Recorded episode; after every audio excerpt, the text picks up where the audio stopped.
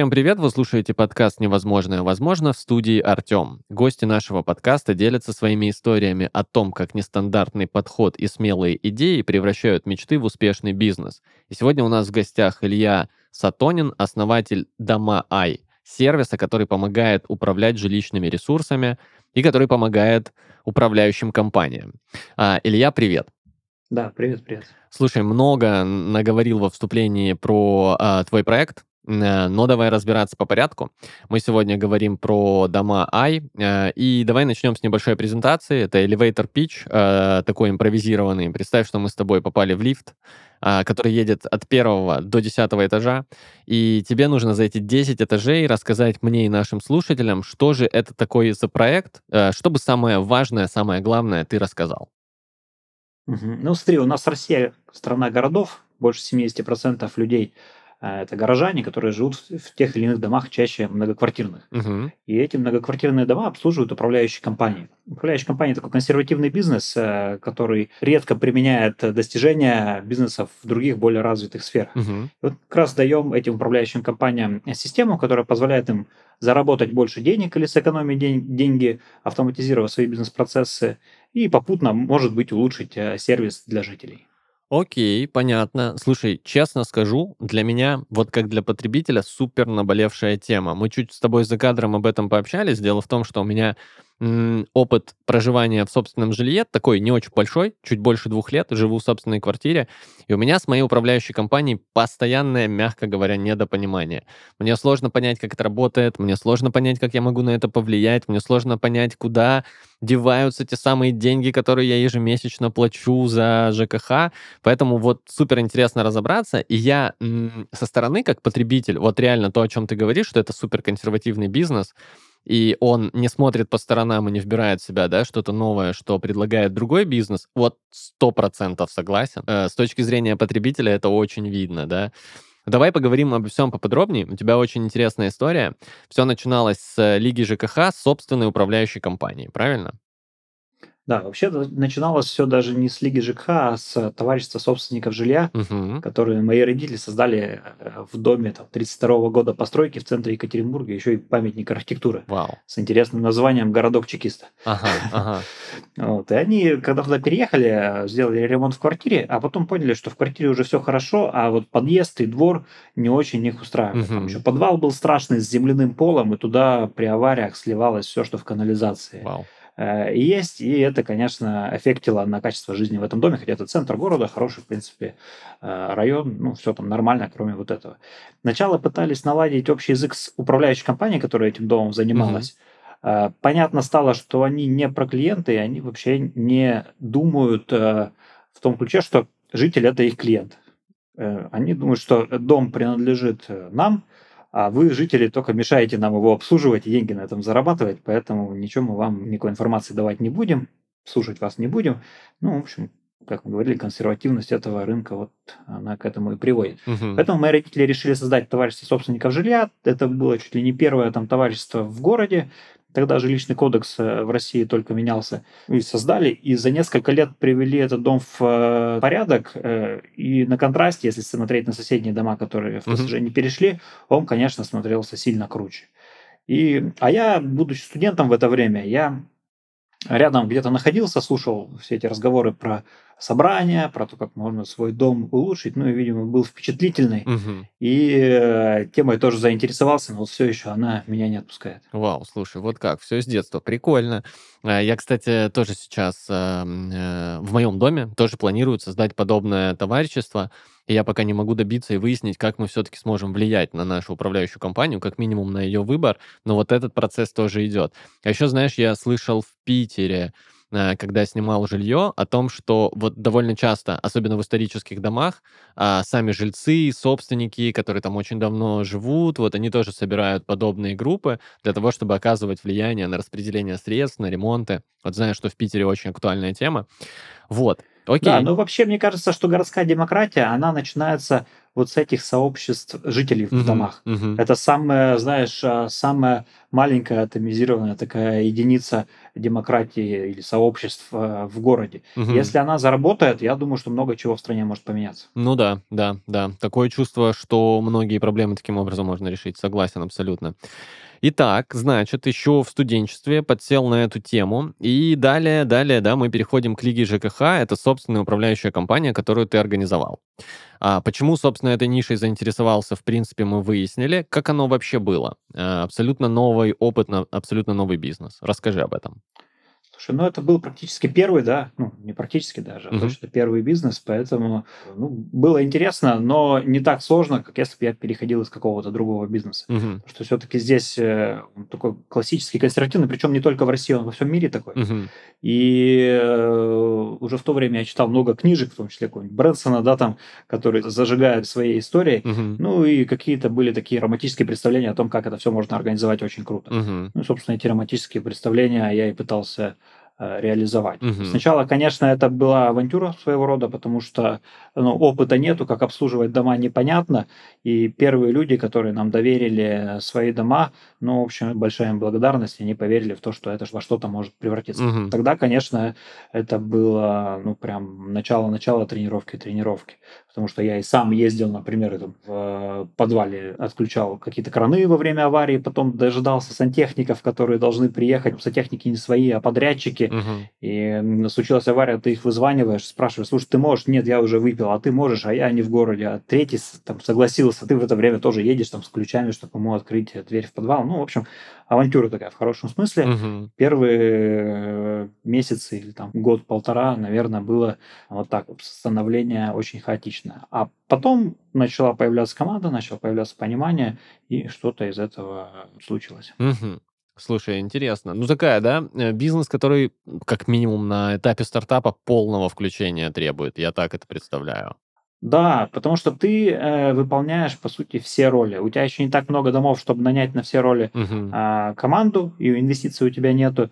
Поэтому у тебя есть, например, аварийный телефон дежурный, это сотовый, который ты, когда ложишься спать, положил под подушку. Мгм. Что-то ночью в каком-то из домов случилось, ты берешь трубку, говоришь, там, диспетчерская, да, м, тебе что-то рассказывают, что все, все, все пропало, все плохо, говоришь, ваша заявка принята, потом тут же встаешь, одеваешься, садишься в машину и по пути вызванивая вот этого вот сантехника, да, едешь на аварию, чтобы ее устранить. То есть ты там все, несколько ролей в одном человеке эм, соединяешь. Такой драйв, но видишь, сейчас, наверное, ну, тогда же молодой был. Сейчас, наверное, это было бы тяжело повторить. Ну да, слушай, это тоже, да, такие ресурсы. Я почему-то, пока ты сейчас рассказывал, я представил, как ты садишься в машину охотников за привидениями. Ну, Примерно в такой же так и было. одежде. Слушай, у нас была еще машина такая, мы первую взяли Peugeot партнер, разрисовали ее, знаешь, классно. Причем Ага. там еще был логотип на крыше, чтобы если она под домом стоит, а житель выглядывает с окошка, он видел, что ребята здесь, все под контролем.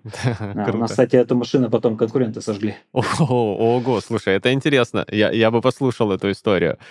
Давай про конкуренцию. Вот ты заходишь на этот рынок. На мой взгляд, опять-таки, сугубо потребительский, очень поделенный, очень расчерченный, с э, устоявшимися своими законами и периодически страшными историями. Я тоже их часто слышу про то, как конкурируют между собой а, вот, собственно, управляющие компании.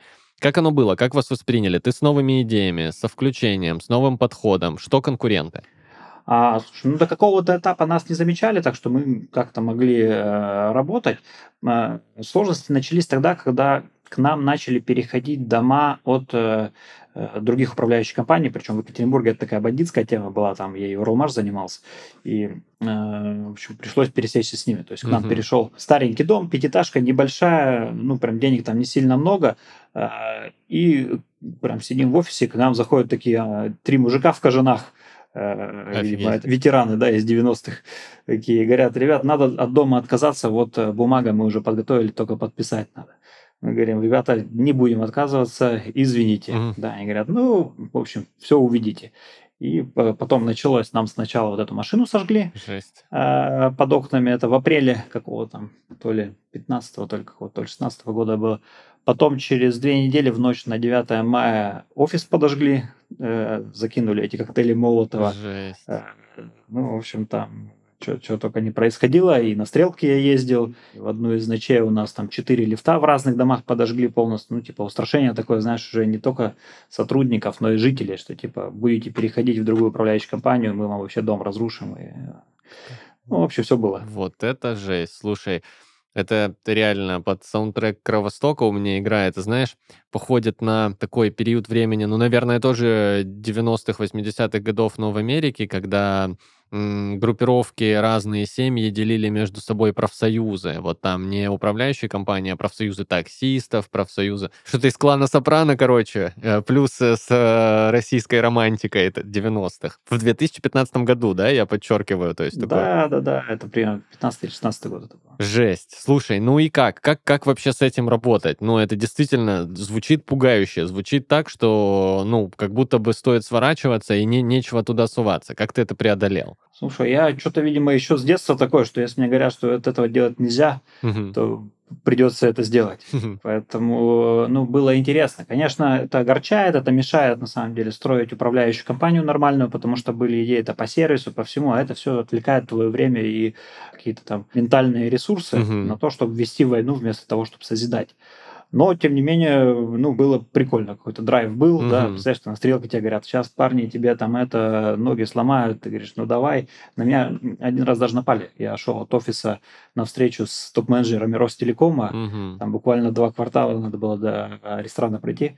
И сзади меня что-то по голове, в общем, типа ударяет. Я думаю, наверное, сосулька упала. Смотрю наверх, нету сосульки, раз, второй раз. Ну, я тогда понимаю, что кто-то уже э, это, на меня напал. Какой-то парень сзади, знаешь, в маске, когда еще это не было мейнстримом, в маске медицинской. Ага, ага. Он там меня бьет, ну, мы там с ним пытались побороться, еще потом два подлетело, э, уже там с ними не удалось справиться. Но я до встречи потом дошел, у меня такая кровь течет. Я говорю, Жесть. ребят, вина закажите, я сейчас умоюсь и, и приду. Как прошли переговоры с Ростелекомом? Слушай, нормально. Мы, кстати, скоро с ними прикольную тему, может, неделя-две запустим. Ну, то есть, это, понятно, не с теми уже людьми, да, но тем не менее, э, с Ростелекомом у нас история продолжается. Мы запустим интересную тему, что все домофоны, которые Ростелеком ставит, можно будет открывать через наше приложение. О, А это прям, надеюсь, что это будут тысячи-тысячи по всей России. блин, круто, круто, круто. Это такое уже приближающееся будущее. Прикольно. А, Илья, расскажи, знаешь, про что? Вот про тот момент, когда какой-то первый реализованный проект, когда какие-то первые результаты работы, и ты понимаешь, что вау, это именно то, чем я хочу дальше и всегда заниматься. А, давай покопаемся в памяти вот во всех этих начинаниях. А, что первое, чего ты действительно кайфанул как от результата своей работы? Слушай, ну там много было всего, на самом деле, какие-то маленькие победы, когда в первое время, особенно когда новый дом пришел, да, что там житель хороший комментарий написал, что вы молодцы, раньше было сильно плохо, сейчас стало сильно хорошо. Ну, вот это все было. Но мне кажется, что одно из таких хороших достижений это наш проект с конструктором подъездов, когда мы э, сказали, что ну, вот есть новые дома, новостройки, понятно, там застройщики там с разной э, эффективностью пытаются строить что-то более-менее приличное для того, чтобы в этом жить. Мгм. А, но э, большая часть россиян-то, она живет в домах, которые построены еще в советское время. Вот эти панельки, пятиэтажки, девятиэтажки, потом шестнадцатиэтажки. И их не снесут по всей стране, как в Москве, да, потому что реновация, но сильно дорого будет Мгм. стоить, поэтому так или иначе э, стране придется найти решение, что с этими старыми домами делать и как превратить их в что-то более приличное для Мгм. жизни. И вот мы на этот, э, по этому поводу начали размышлять, взяли одну из пятиэтажек, которую мы обслуживали, и на ее примере сделали проект конструктора подъездов. Его все еще можно найти по сайту мойподъезд.рф. Э, Там такой конструктор, когда ты можешь, как в конфигураторе автомобиля, себе Мгм. добрать. Там, я хочу такую дверь в подъезде, такие там окна, так покрасить его, такую-то входную группу. И э, люди могут получить понимание, что не обязательно жить вот в этом пошарпанном, стрёмном подъезде, что э, с этим э, можно и нужно что-то сделать. И реально э, мы вот этот дом 1300, по-моему, подъезд отремонтировали, он все еще стоит очень крутой.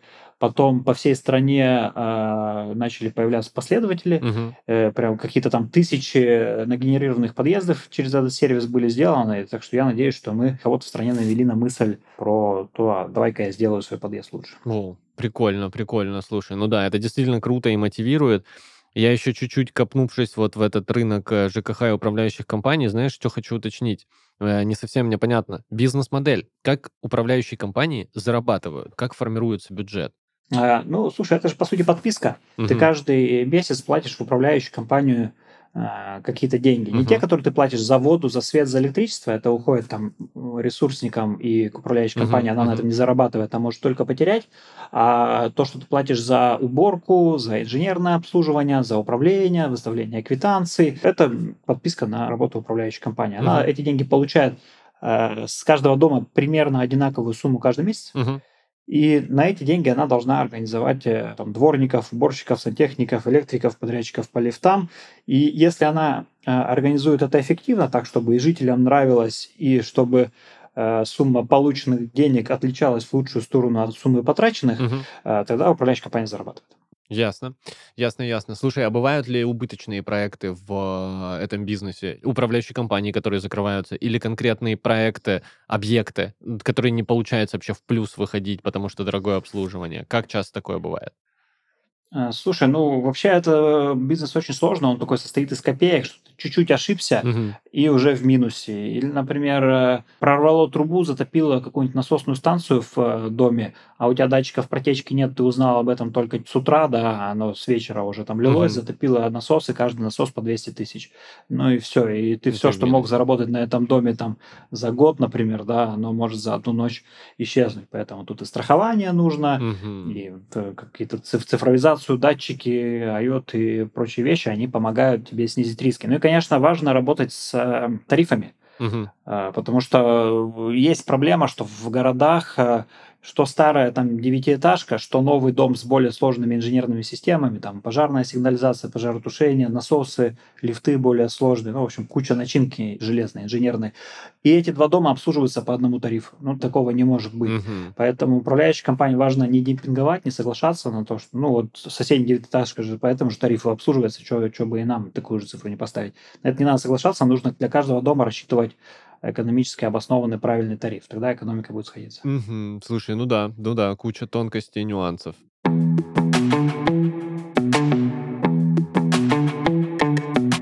Современный digital сделал многие опции, невозможные для бизнеса раньше, возможными сегодня. Цифровизация, продвинутый маркетинг, коммуникации с аудиторией, рекламные креативы и заработок через собственный сайт – все это делает бизнес более современным и понятным – в новой рубрике я расскажу тебе, как стандартные инструменты могут сделать твое дело нестандартным. Герой нашей истории обеспечивает комфорт и уют в домах, но жить удобно и красиво хочется даже в поездках. В этом людям помогает гостиничный бизнес. Это привлекательная ниша для развития бизнеса во многих городах страны, и конкуренция здесь ожидаемо высокая. В России сегодня более 21 тысячи отелей. Чтобы выдерживать такую конкуренцию, нужно качественное продвижение. Вместе с экспертами нашего спонсора, компании rec.ru, мы подготовили несколько советов о том, как продвигать свой отельный бизнес. Существует три основные варианта продвижения. Социальные сети, агрегаторы и собственный сайт. Соцсети предполагают шаблонность и определенные требования к контенту, поэтому в продвижении их лучше всего использовать как дополнительный источник трафика и средства общения с аудиторией.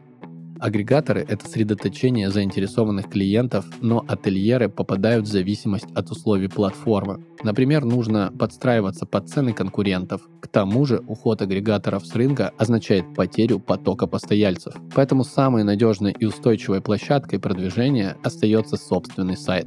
Собственный сайт прекрасно работает на имидж компании и является гарантом надежности для партнеров и клиентов. Ты можешь подчеркнуть индивидуальность своего бизнеса и спроектировать веб-ресурс так, как хочется именно тебе. Нельзя не упомянуть долговечность и SEO-продвижение. Пост в соцсетях живет часы, а на сайте тебе не нужно постоянно бороться за внимание аудитории. Благодаря хорошо написанным и оптимизированным текстам продвижение происходит постоянно и непрерывно. К тому же сейчас создание сайта даже для небольшого бизнеса не требует больших затрат и дополнительных сотрудников в штате. Например, ты можешь использовать различные готовые решения. Одно из таких решений – комплексная услуга REC Hotel от компании rec.ru. Подключив ее, ты получишь полное сопровождение от создания сайта с модулем прямого бронирования до ее дальнейшего развития. Команда экспертов поможет собрать современный сайт, отвечающий стандартам отельной индустрии за один день, а также запустить комплексную стратегию продвижения, соответствующую запросу и бюджету. Все, что понадобится от тебя, предоставить логотип,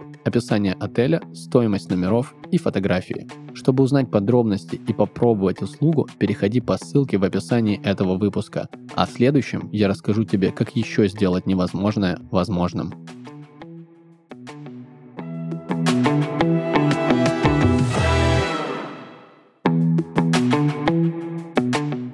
Спонсор сезона React.ru – российский хостинг-провайдер и регистратор доменных имен. Компания предлагает инструменты для создания и развития сайтов любого уровня сложности. Более 3,5 миллионов клиентов уже выбрали React.ru для своего бизнеса. Присоединяйся и ты! Знаешь, такой вопрос возник. Возможно, не тот дом, который, да, ты обслуживал или имел отношение к его обслуживанию, а вообще вот самый крутой дом, самый крутой двор, самый крутой подъезд, который ты когда-либо видел, и хотелось бы, чтобы так было везде. Можешь вспомнить? Где Мы это? про Россию или про мир? А давай, да, давай вообще без ограничения географии. Вот то, что первое пришло в голову. Слушай, ну в мире, если говорить, то ну, и сравнивать с Екатеринбургом, мне очень нравится город Осло потому что они очень много старых домов, деревянных домов сохранили в центре, они mm-hmm. их не сожгли, не уничтожили, и у них город очень круто смотрится, что рядом с новостройками, с суперсовременными, у них осталась вот эта вот историческая часть, mm-hmm. и это очень классно, и они содержат это в отличном состоянии, что там хочется жить, там дом, знаешь, там даже полы все деревянные в подъезде, лестница такая деревянная, но ему лет реально 200, mm-hmm. а он, блин, выглядит лучше, чем то, что у нас новое строится в России.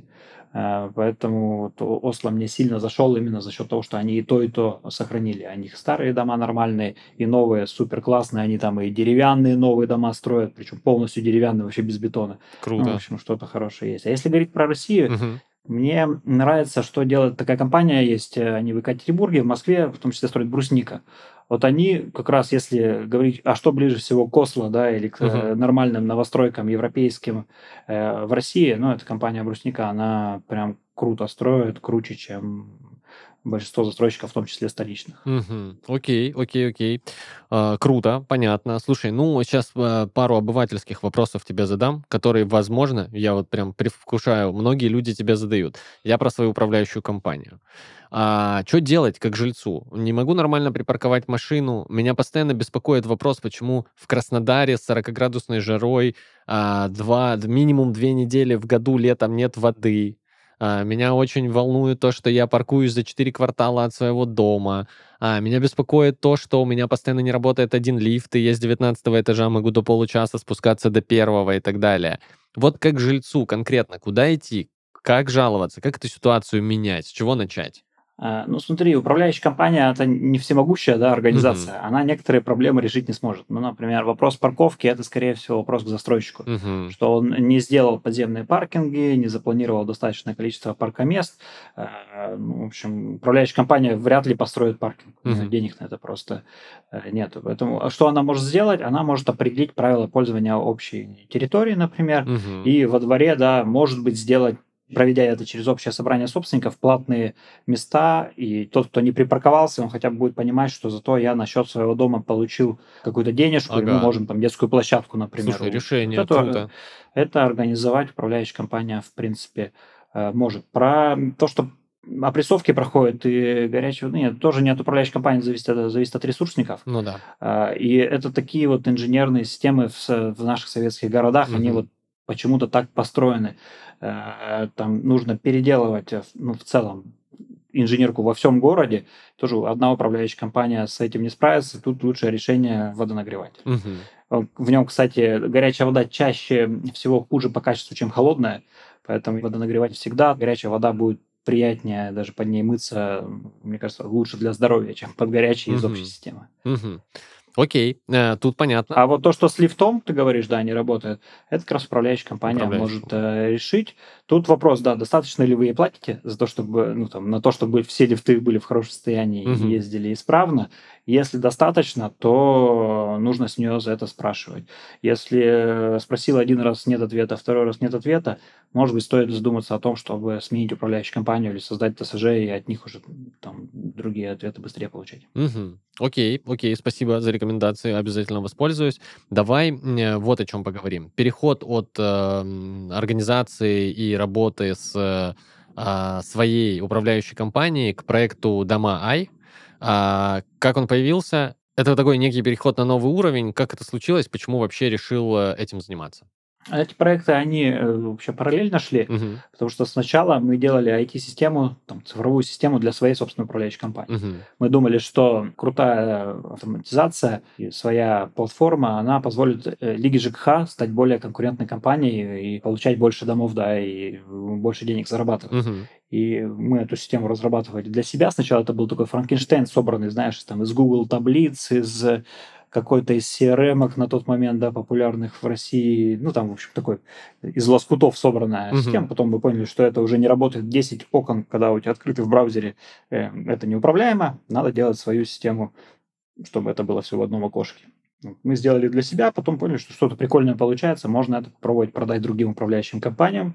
Мгм. Продали, э, заработало, продолжали развивать. Потом познакомились со Сбером. Сбер говорит, мне рынок ЖКХ интересен, давайте обсудим, как мы можем это поделать вместе. Вот у нас случилась сделка, теперь мы со Сбером партнеры и развиваем вместе проект Дома И. Мгм. Мы его отделили от управляющей компании.